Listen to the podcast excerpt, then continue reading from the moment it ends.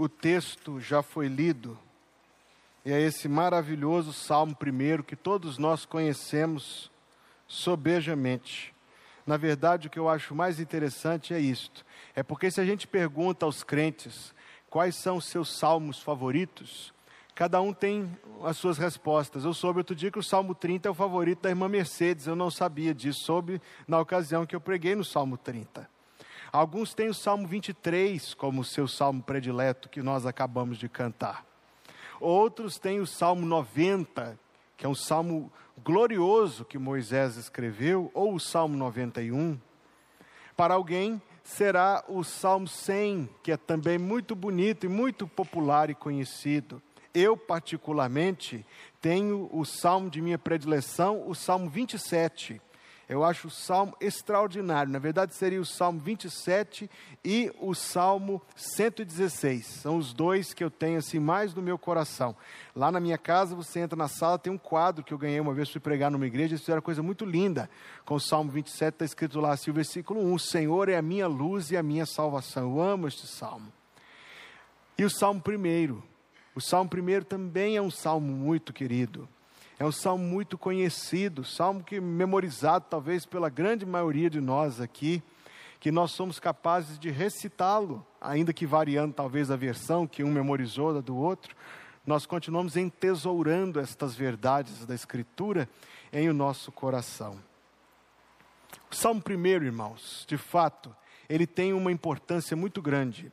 Alguns dos eruditos da Escritura Sagrada afirmam que ele foi colocado como o primeiro dos 150 salmos. Quando os salmos foram organizados, muito provavelmente foi Esdras quem organizou os salmos. Ele colocou este salmo como primeiro, não necessariamente por ter sido o primeiro a ser escrito, e nós até imaginaríamos que um livro de louvores começaria com um louvor. Mas o livro dos Salmos começa com uma palavra de instrução. E uma palavra de instrução, aqui citando estes clássicos eruditos da Escritura Sagrada, com uma palavra de instrução sobre quem é a pessoa que louva a Deus, antecedendo os próprios louvores, como sendo uma instrução proveitosa sobre quem é a pessoa em cujos lábios o louvor não destoa porque, de fato, a vida distinta da vida bem-aventurada do Salmo 1 é um disparate no louvor. Eu estava, na verdade, irmãos, meditando neste salmo, recitando este salmo em minha memória, quando eu tinha percebido novamente o tema principal do salmo, que é a distinção entre os justos e os ímpios e aqui nós trazemos para a linguagem do Novo Testamento, é a diferença entre a pessoa salva, a pessoa que já tem os seus pecados perdoados, a pessoa que, a pessoa que está em rumo ao céu, ao paraíso, e as pessoas que não são salvas, são perdidos, estão rumo à destruição, são pessoas que ainda estão debaixo da maldição de Deus. Então, meus irmãos, foi meditando este salmo e remeditando, se esta palavra existe, se não existe, eu acabei de inventar, remeditando no tema do salmo, a diferença entre os justos e os ímpios, que eu quero ver com os irmãos exatamente estas diferenças, que depois nós vamos tirar algumas lições bem práticas para nós. No versículo 1 e 2, irmãos, nos é apresentada a diferença essencial, diferença de índole, diferença de conduta, diferença que está no interior e no íntimo entre o salvo e o perdido. E a primeira coisa, o salvo é uma pessoa abençoada por Deus. Está aí na primeira palavra do salmo, que no nosso caso é uma palavra dupla e fenizada: bem-aventurado.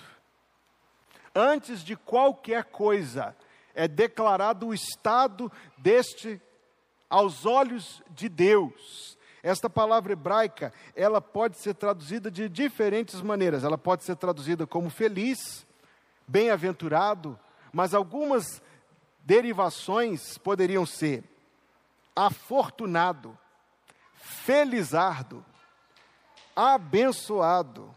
E se fosse aplicado não uma pessoa, mas uma circunstância, por exemplo, nós diríamos que circunstância oportuna Que coincidência feliz, ou que conjunção apropriada de elementos, de fatores, que boa conjunção de coisas, que confluência maravilhosa. Então, nós estamos falando de uma pessoa verdadeiramente, que os outros diriam assim: é um felizardo, é um afortunado. Mas nós não estamos pensando aqui em acúmulo material, mas nós estamos pensando no favor que Deus dá. Provérbios 10, 22, a bênção do Senhor é que enriquece e não acrescenta dores. Tiago 1, 17, toda boa dádiva e todo dom perfeito vem do alto, descendo do Pai das luzes, em quem não há sombra de variação nem de mudança. A primeira declaração que se faz sobre este justo do Salmo 1 é que ele é alguém a quem Deus quis abençoar com a sua graça. A partir daí é que vem todas as demais diferenças, mas, sobretudo, é uma pessoa abençoada por Deus de uma maneira muito especial. Os incrédulos, meus irmãos, os perdidos, são abençoados por Deus. São abençoados por Deus com água para beber, ar para respirar, comida para comer, vestimenta, cobertura, saúde, livramentos, proteções. Os perdidos são muito abençoados por Deus, mas não têm as mais especiais das bênçãos: a salvação, o perdão dos pecados, a certeza da vida eterna, a comunhão com Deus.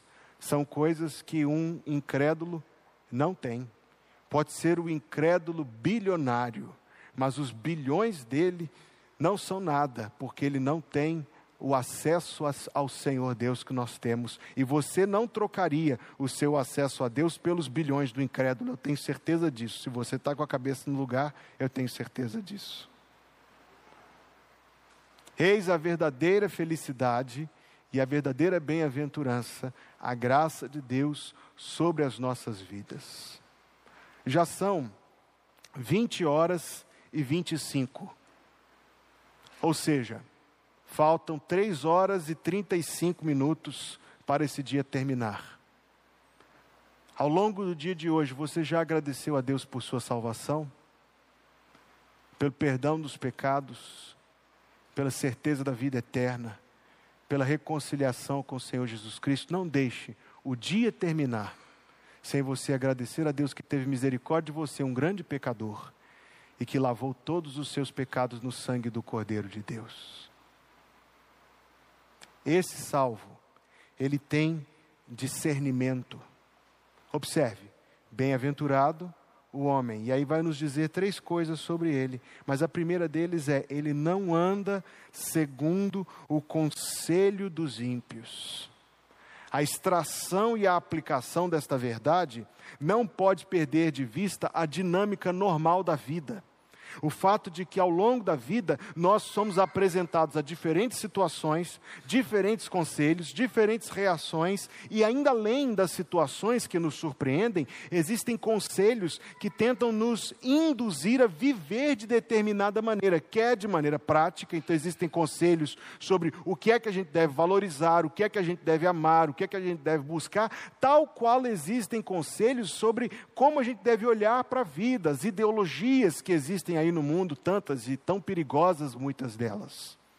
O crente, ele é capaz de exercer discernimento que separa, separa o conselho do ímpio, que ele descarta, do conselho do piedoso, que ele acata. Agora, você está pensando junto aqui comigo e percebeu que é uma tarefa um tanto quanto difícil de, de exercer. Porque às vezes as coisas são muito sutis, muito difíceis de a gente realmente achar assim, onde é que está o ponto. Eu quero sugerir aos meus irmãos três pontos práticos para você ser capaz de discernir se um conselho é um conselho de ímpio ou um conselho de um santo. Três ferramentas, três passos práticos fruto de minha própria reflexão, isso aqui. Um, avaliar os fundamentos e os pressupostos. Dois, avaliar o conselho em si. ou a ideia em si. E três, avaliar para onde é que essa ideia te leva. Os resultados dela, o curso que ela percorre, aonde vai dar. Se nós nos revestirmos desse discernimento, não será tão difícil. Suponhamos, eu falei que aqui existem conselhos nas situações da vida, existem conselhos sobre a forma de viver e existem conselhos sobre a grande visão da vida, as, as chamadas ideologias que abundam aí ao nosso redor. E eu disse, reconheço, que é um exercício da piedade, não é um exercício fácil, mas que nós podemos aplicar esses três passos que eu lhes sugiro. Suponhamos que uma pessoa que não acredita na vida eterna, fundamentalmente, então falei sobre os fundamentos em primeiro lugar, ela olha para a vida de maneira diferente que você. Para esta pessoa, esta vida é tudo que ela tem. Ela não tem esperança para depois. Então, tudo que ela tem que ser feliz, ela tem que ser feliz agora. Tudo que ela tem que se realizar, ela tem que se realizar agora. Olha o fundamento. Esta pessoa pode dar para você inúmeros conselhos conselhos sobre a forma como você se alimenta, como você se veste, como você usa o seu dinheiro, sobre a forma como você serve a Deus lealmente. O incrédulo, por exemplo, ele fica muitas vezes pasmado com a quantidade de vezes na semana que os crentes estão nas suas igrejas no pequeno grupo, no ensaio do coral, no, na outra programação, tem um encontro disso, tem uma reunião do ministério. O sábado a gente não vai para a praia nem para beber, a gente está aqui de manhã no não sei o quê, e à tarde tem outra coisa na igreja, e à noite tem mais alguma coisa, e o domingo o dia todo. E as pessoas não param de ir à igreja nunca. Não, nunca. E vamos mais, amém? Menos nunca, só mais, até chegar no céu, que é um culto que não termina. Nós estamos preparando aqui, afiando, amolando as lâminas para nós subirmos para a glória celestial. Por que, que os incrédulos pensam assim? Porque para eles a vida é só isto aqui, eles precisam se divertir agora, eles não têm deleites esperando por eles na eternidade. Eles têm que desfrutar daquilo que eles apetece agora, e de fato, porque o que está esperando eles depois, se eles não se converter, não tem diversão nenhuma, nem prazer nenhum. E eles não têm, sobretudo, um apreço pela glória celestial. Então, tomemos esse conselho como exemplo. Mas eu falei sobre os fundamentos, falei sobre o conselho em si, que contraria a palavra de Deus, fere a escritura sagrada, e, sobretudo, é um conselho que, se você seguir, você não vai edificar a sua fé, nem vai glorificar o nome de Jesus, nem vai santificar a sua vida, vai fazer o oposto disto.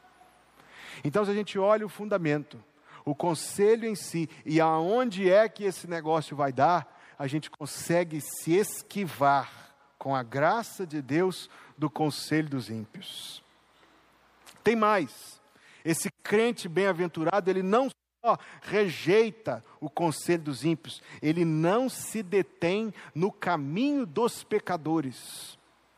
Veja, irmãos, que o salmo é uma poesia, sim? Então, quando está escrito caminho, evidentemente ele não está falando de rota, ele está falando de vida. Ele está falando aqui, resumidamente, tentando encurtar a conversa nesse ponto, de uma vida caracterizada pela presença do pecado. Os irmãos se lembram, muitos de vocês, da antiga tradução de Almeida, que, que dizia assim: quem crê nele não peca.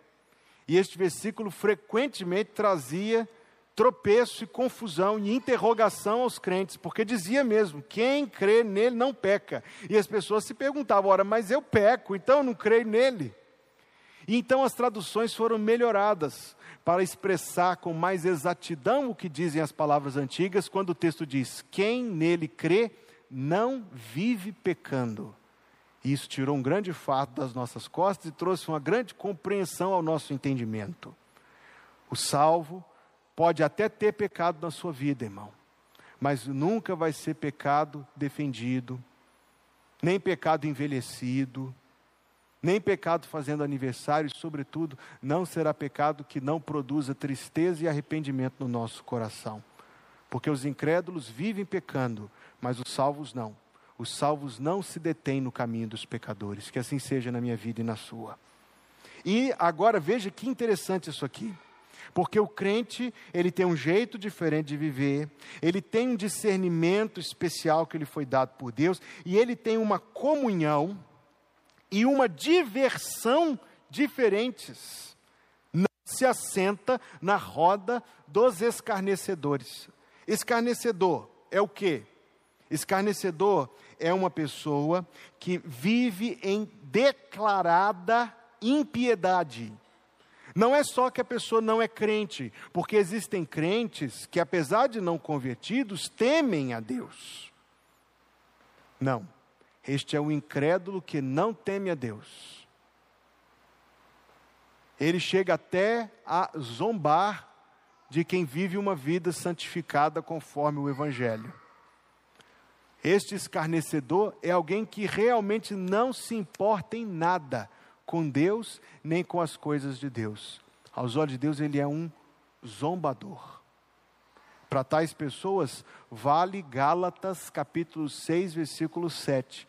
Deus não se deixa escarnecer, porque tudo que o homem plantar, ele há de colher. É claro, irmãos, que como nós vivemos os tempos que parecem ser assim, os últimos minutos antes do regresso de nosso Senhor, e assim seja, queira Deus que seja isso mesmo, a intensificação da maldade faz com que a gente observe isso aí, em, principalmente nas pessoas que o mundo trata como celebridades, como pessoas de projeção, são escarnecedores. São escarnecedores. Agora o texto bíblico diz que eles se assentam em roda eles formam uma roda entre si, mas dessa roda os crentes não participam. Porque aquilo que os incrédulos acham graça, os crentes acham triste. E aquilo que eles exigem que os crentes façam concessões da sua fé, para nós é inegociável. Para nós é absolutamente inegociável. Não, irmãos, que a gente vá fugir do mundo porque conviver com os incrédulos nós sempre conviveremos. O apóstolo Paulo escreveu isso em 1 Coríntios 5, 9 e 10. Ele diz o seguinte: Se não fosseis conviver com os fornicadores, avarentos, roubadores idólatras, vos seria necessário sair do mundo, diz no versículo 10.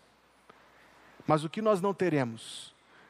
Aliás, antes até disso, nós devemos ter amor por essas pessoas, e o desejo de, de, ver a salvação deles acontecer pelo Evangelho, e pregar o Evangelho e dar testemunho e ser fiéis a Deus, mas uma comunhão muito íntima é simplesmente impossível. Talvez já tenha acontecido com você, como já aconteceu comigo.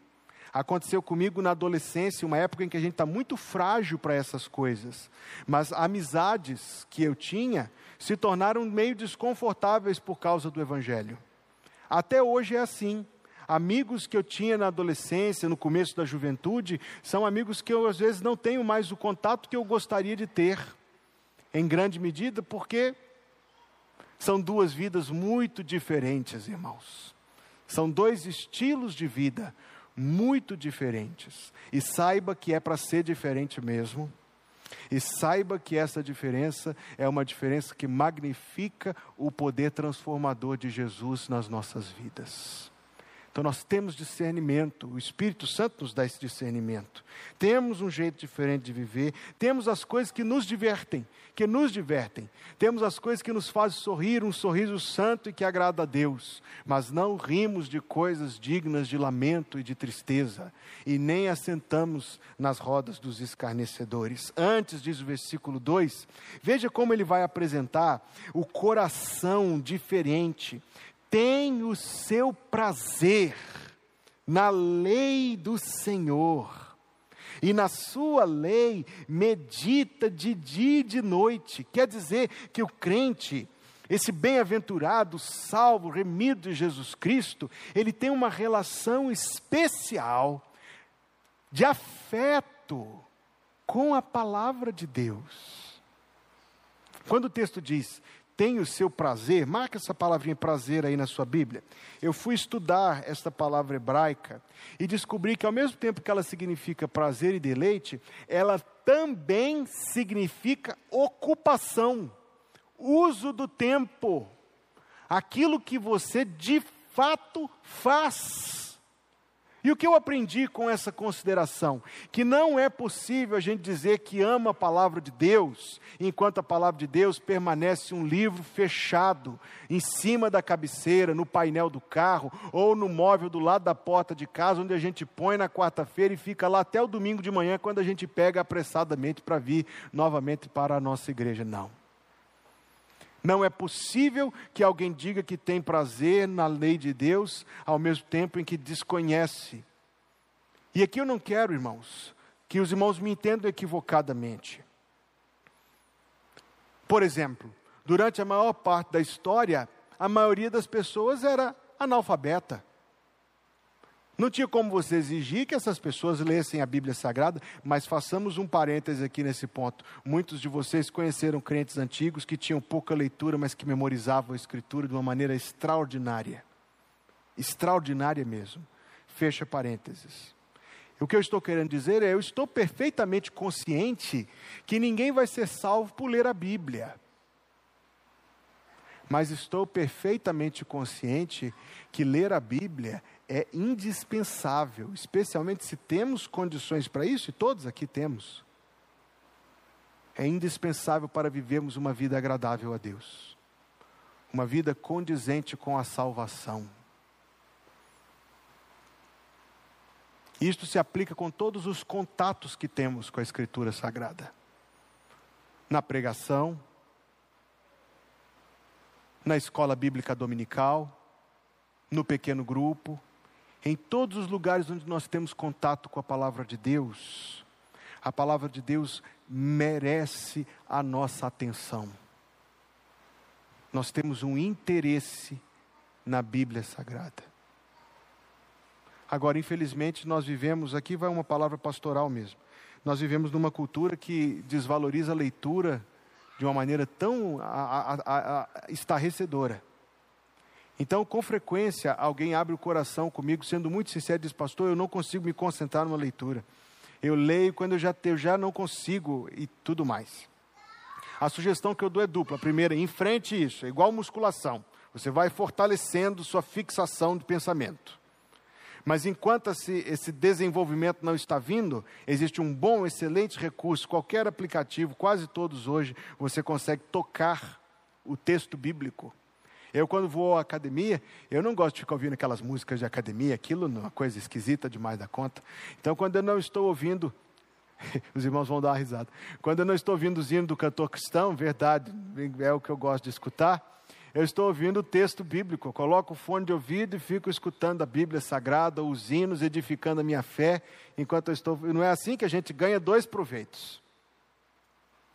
Fecha esse parêntese, irmãos, para dizer que esse bem-aventurado remido é alguém que tem prazer na lei do Senhor. É alguém que enche o seu coração, é alguém que se alimenta da palavra do Senhor e faz dela a sua reflexão. O texto diz: na sua lei, medita, medita, de dia e de noite. Isso diz a ocupação dos nossos pensamentos. Ah, meus amados irmãos, quanto nós precisamos redescobrir isso aqui, que Deus nos abençoe a conseguir. A gente ocupa o nosso pensamento de tanta coisa, irmãos. Quantas vezes, quando a gente está aborrecido com alguém, a gente cria um diálogo com essa pessoa, não é?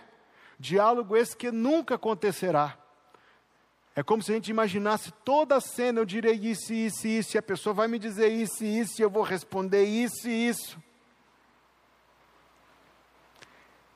E nós poderíamos fazer coisa melhor com o nosso pensamento, ocupando o nosso pensamento da palavra de Deus.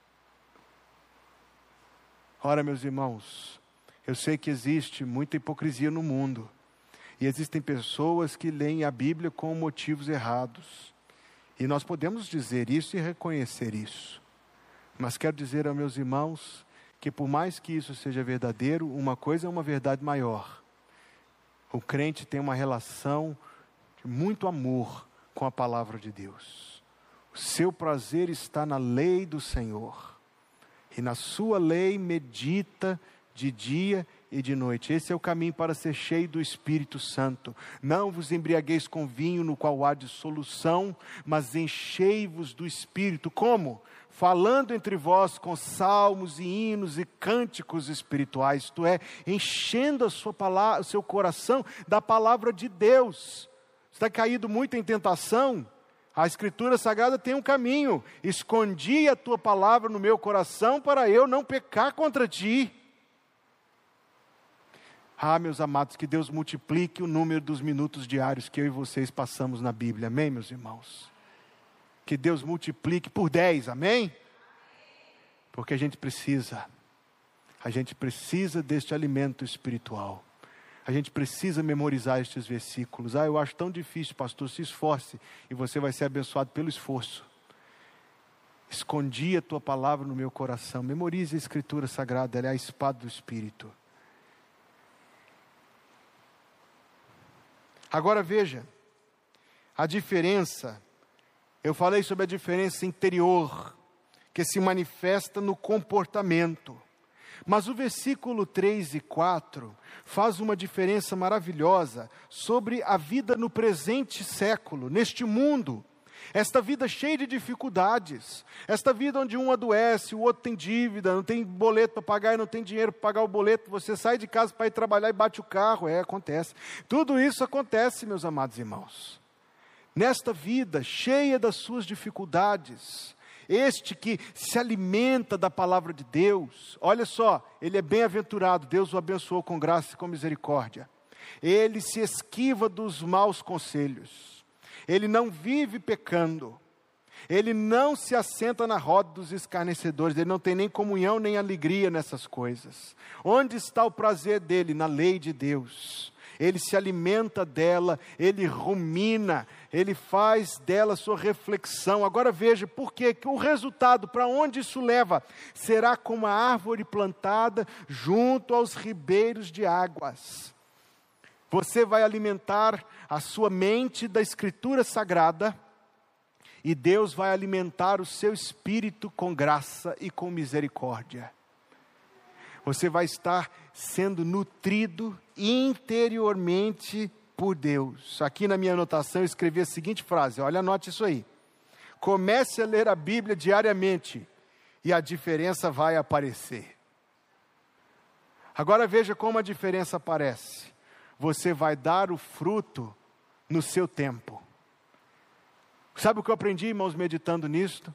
É que existem situações da vida que exigem de nós que o fruto seja o fruto da paciência. Se nós não estivermos plantados junto ao ribeiro de água, nós não vamos dar o fruto da paciência, nós vamos dar o fruto da ira. Entende? Mas se a gente estiver plantado junto ao ribeiro de água, nós vamos dar o fruto bom na estação própria, o fruto da paciência. Existem momentos da vida que o fruto tem que ser o fruto da temperança, do domínio próprio, do autocontrole, mas não é o autocontrole mundano, não, que o incrédulo pode ter, é o autocontrole do Espírito Santo. Quando a gente sentar numa mesa com muita coisa gostosa, aí a carne quer dar o fruto da gula mas a pessoa plantada junto a ribeiro de água, que medita na lei de dia e de noite, ela vai dar outro fruto, ela vai dar o fruto da moderação. Quando alguém fizer uma maldade contigo, o fruto não vai ser o da mágoa, vai ser o do perdão, amém? E quando a vida ficar muito difícil, o fruto não vai ser o do desespero, mas o do esperei com paciência no Senhor. É isto dá o seu fruto no seu tempo. Dá o seu fruto no seu tempo. Na hora da fé, a fé. Na hora do amor e da paciência e de todas estas qualidades de Deus, de Jesus na nossa vida, elas vão aparecer. De onde elas virão? De onde elas virão? Elas virão, irmãos, da palavra de Deus que está guardada no nosso coração. Tem mais a sua folhagem não cai, as folhas não cairão. Existem períodos, lembre que nós estamos lendo aqui um poema, existem períodos na vida da árvore em que a folha cai, representando os períodos da vida em que alguém está tentado a perder a sua alegria, que é como a beleza da folhagem na árvore, e tornar-se como uma espécie de árvore muito seca e esquálida. Mas se você alimentar o seu coração da palavra de Deus, como a árvore plantada junto a ribeiro de água, a sua folha não cairá. Você vai passar pelo luto, pela enfermidade, pela injustiça, pelo período de perplexidade, mas você vai passar por essas coisas louvando o Senhor Deus. A sua folhagem não vai cair, a beleza da sua vida, a alegria, o verdor, o aspecto de vida. Afinal, irmãos, quem de nós não conhece pessoas que passam por uma dificuldade e fica realmente com um aspecto semblante de morte? Mas este remido de Deus, eu sei, irmãos, que isto é uma coisa que a gente vai ganhando de pouquinho, a gente vai crescendo nessa caminhada. A gente vai crescendo nessa caminhada, mas as folhas não cairão para a glória de Deus. Eu mencionei que esse fim de semana eu estive pregando o aniversário da igreja de Semane, nossa igreja irmã, e eles pediram que eu pregasse no capítulo 1 de Tiago. Então eu fui versículo por versículo lá ao longo de três mensagens, o tema era fé em meio às grandes dificuldades. E na mensagem de domingo à noite eu concluí citando um exemplo da história da Assembleia de Deus, que é uma igreja que eu respeito muito. Eu brinco sempre, os irmãos já me ouviram dizer: se eu fosse pentecostal, eu seria assembleiano. Aquele casal sueco, Gunnar e Frida Wingren, os fundadores, junto com o outro casal da Assembleia de Deus, Daniel Berg. E eles perderam a filhinha mais nova, irmãos, criança, faleceu. O cemitério era controlado por outra denominação. Não permitiram eles sepultar a própria filha. Teve que levar para fora da cidade para enterrar. Mas no meio dessa experiência muito difícil, isso dilacera o coração de alguém. Deus me poupe de conhecer essa dor. A mãe que sepultou a própria filha escreveu um hino, não sei se eu sei ele todo de memória, mas o hino é maravilhoso. Bem-aventurado o que confia no Senhor, como fez Abraão. Ele creu ainda que não via, assim a fé não foi em vão. E feliz quem segue fielmente nos caminhos santos do Senhor, na tribulação é paciente, confiando em seu Salvador. Tem um verso desse hino que me encanta. Ele diz: Os mais belos hinos e poesias foram escritos em tribulação. Outro diz: As alturas santas ninguém voa sem as asas da humilhação. Eu sei, irmãos, que a gente precisa aprender muita coisa nisso. Eu estou falando até em primeira pessoa. Mas sei que quanto mais eu me fortalecer na Bíblia, mais eu vou passar pelas dificuldades da vida sem as folhas caírem. E imagine isto, esse privilégio de você ter a bênção de Deus sobre todas as áreas da sua vida. Tudo o que fizer, tudo quanto fizer, prosperará. Eu tenho, irmãos, uma série de estudos escritos, só ainda não achei ocasião para trazer sobre o que, é que a Bíblia realmente ensina sobre prosperidade. Não dá para você ignorar que a Bíblia fala sobre isso. Fala, está escrito aqui no texto que a gente acabou de ler. O negócio é que o que a Bíblia fala não é o que a Igreja Universal do Reino de Deus prega. O que a Bíblia fala é outra coisa. E eu quero ter ocasião para fazer esse estudo com os irmãos. Mas, resumidamente, aqui a gente já vê algo: é você ter a bênção de Deus sobre todas as áreas da sua vida, sobre o seu trabalho, sobre a sua saúde, sobre a sua enfermidade, sobre as suas provações, sobre o seu casamento, sobre sua criação de filhos, sua relação com a igreja e por aí vai. É você ter a bênção de Deus sobre todas as áreas da sua vida. É o resultado de uma vida correta, de uma vida piedosa, isto é, uma vida de oração, uma vida igrejeira, eu acho isso lindo, e uma vida apegada à Escritura e santificada. É o resultado disto, é você ter a bênção de Deus sobre todas as áreas da sua vida. Veja o contraste. Vamos nos lembrar agora dos que não são crentes mais uma vez. Não são assim os ímpios.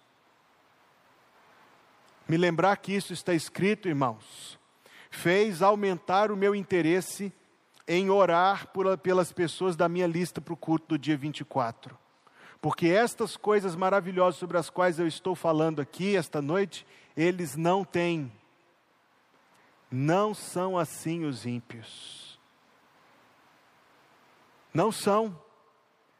Na dificuldade, as folhas caem. O fruto que eles dão é o fruto errado. Eles não têm o privilégio de ser como uma árvore plantada junto ao ribeiro de água, que é o crente que se nutre diariamente da Bíblia. Não são assim os ímpios. O que é a vida deles, irmãos? São como a moinha que o vento espalha. A pessoa que não conhece Jesus, ele está sendo apenas e tão somente tocado de lá para cá, sem rumo, sem protetor, sem provedor Olha o que Paulo escreveu em Efésios: sem Deus, sem esperança, sem Jesus, separados do povo de Deus, sem as promessas. A moinha que o vento espalha é uma coisa de curta duração, fugidia, breve. Esta é a condição. Irmãos, como que nós não temos Permita-me falar muito francamente, meu tempo já está terminando essa noite. Como que nós não temos mais compaixão das pessoas que não são crentes, irmãos? Nós devemos ter mais compaixão daqueles que não conhecem o Senhor Jesus. E procurar mais intencionalmente a salvação deles. Você que é crente é como a árvore plantada junto ao ribeiro de água mas eles são como a moinha que o vento espalha. Isso no presente. O final do salmo vai abrir os nossos olhos para o futuro. E se por um lado, no que diz respeito aos remidos, o futuro dos remidos é glorioso, o futuro dos incrédulos, irmãos, é desastroso. Os ímpios não subsistirão no juízo. Quando chegar aquele dia, ao fim da vida, em que todas as pessoas se apresentam diante de Deus, algumas regozijarão, muitas lamentarão. Eu leio esse texto com o seguinte significado: os salvos subsistirão no juízo. Glória a Deus por isso, meus irmãos. Está escrito lá no livro do Apocalipse, é lindo este versículo. Estes são os que vieram da grande tribulação. Apocalipse 7, 14 e 15. E lavaram as suas vestes e as alvejaram no sangue do Cordeiro. Por isso, estão diante do trono de Deus e o servem de dia e de noite no seu templo. E aquele que está sentado sobre o trono os cobrirá com a sua sombra. Esse é o seu futuro, meu irmão, se você é crente. Não tenha medo da morte. Não tenha medo da morte. Não tenha medo da morte. Eu dei esse testemunho para alguns amigos já. Se ontem tivesse acontecido uma tragédia, muita gente ia estar chorando. Vocês, provavelmente, eu espero que sim. Eu estar chorando. Minha esposa ia estar chorando, minhas filhas iam estar chorando, meus pais iam estar chorando. Mas eu não ia estar chorando. Se tivesse acontecido uma tragédia, muita gente estar chorando, mas eu não iria estar chorando porque eu ia estar vendo a face de Jesus. É o privilégio dos crentes é poder morrer em paz. E o privilégio, o legado maior que um crente deixa não é a herança, é que quando seus filhos, a sua viúva, os seus parentes saem do cemitério, eles têm certeza que aquela pessoa está com Jesus.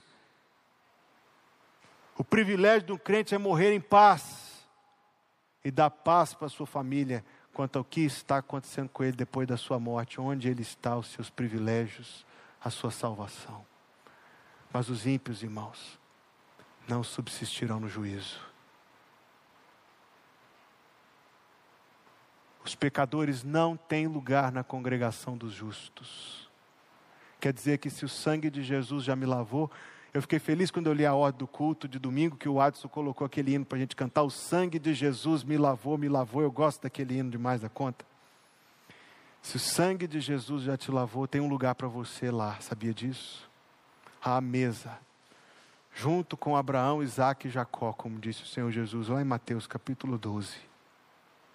Tem um lugar para você lá, o seu lugar, que Jesus preparou para você. Tem um lugar para você na congregação dos justos.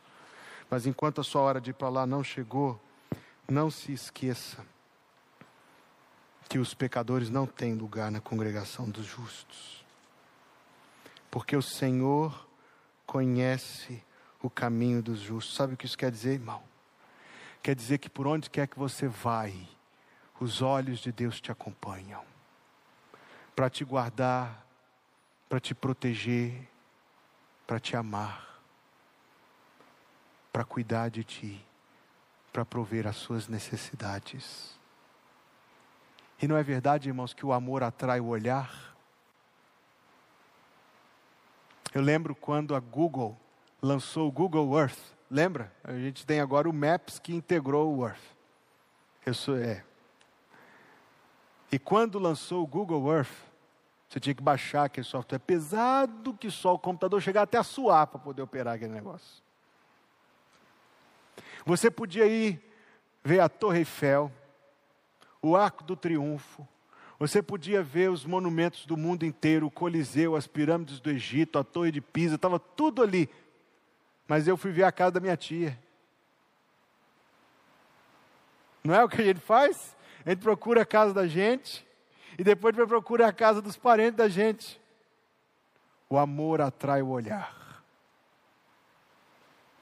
Segundo Crônicas 16, 9, quanto ao Senhor, os seus olhos percorrem toda a terra para mostrar-se forte com aqueles cujo coração é totalmente dele, é perfeito para com ele. O amor atrai o olhar. O Senhor conhece o caminho dos justos. Mas nunca deixe de orar por quem não é crente. Salmo 1, versículo 6. O caminho dos ímpios perecerá. Termina na morte, no sepulcro, no inferno, nas trevas, na maldição, na morte eterna.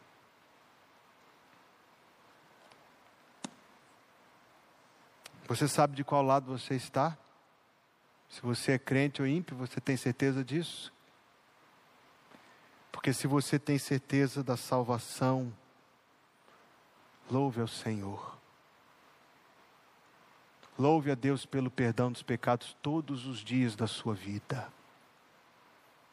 Várias vezes por dia. Agradeça a Deus que escreveu o seu nome no livro da vida antes da fundação do mundo. Agradeça a Deus pelo Cordeiro que derramou o seu sangue e levou sobre si a nossa iniquidade e as nossas enfermidades tomou sobre si. Ele foi oprimido, ferido de Deus, levou sobre si o castigo de muitos. O castigo que nos traz a paz estava sobre ele, e pelas suas pisaduras nós fomos sarados. Se você tem certeza da salvação, glorifique a Deus incessantemente pelo perdão dos pecados e pela certeza da vida eterna. Mas enquanto você não chega lá, tenha compaixão de alguém que ainda não é crente.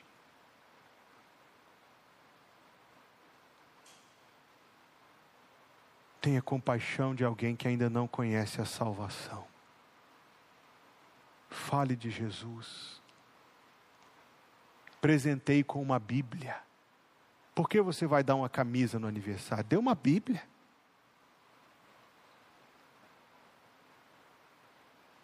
Dê uma Bíblia. Dê um livro evangelístico de presente e diga: Eu queria muito que você lesse esse livro e que Deus falasse ao seu coração. Ore pela salvação. Ore. Ore insistentemente pela salvação dos seus familiares que não são crentes, dos seus colegas, dos seus vizinhos. Ore. Fale de Jesus. Convide para um culto da igreja. Enquanto você ainda não chegou no céu, que Deus já reservou para você, tente fazer com que mais alguém chegue lá. Em nome de Jesus.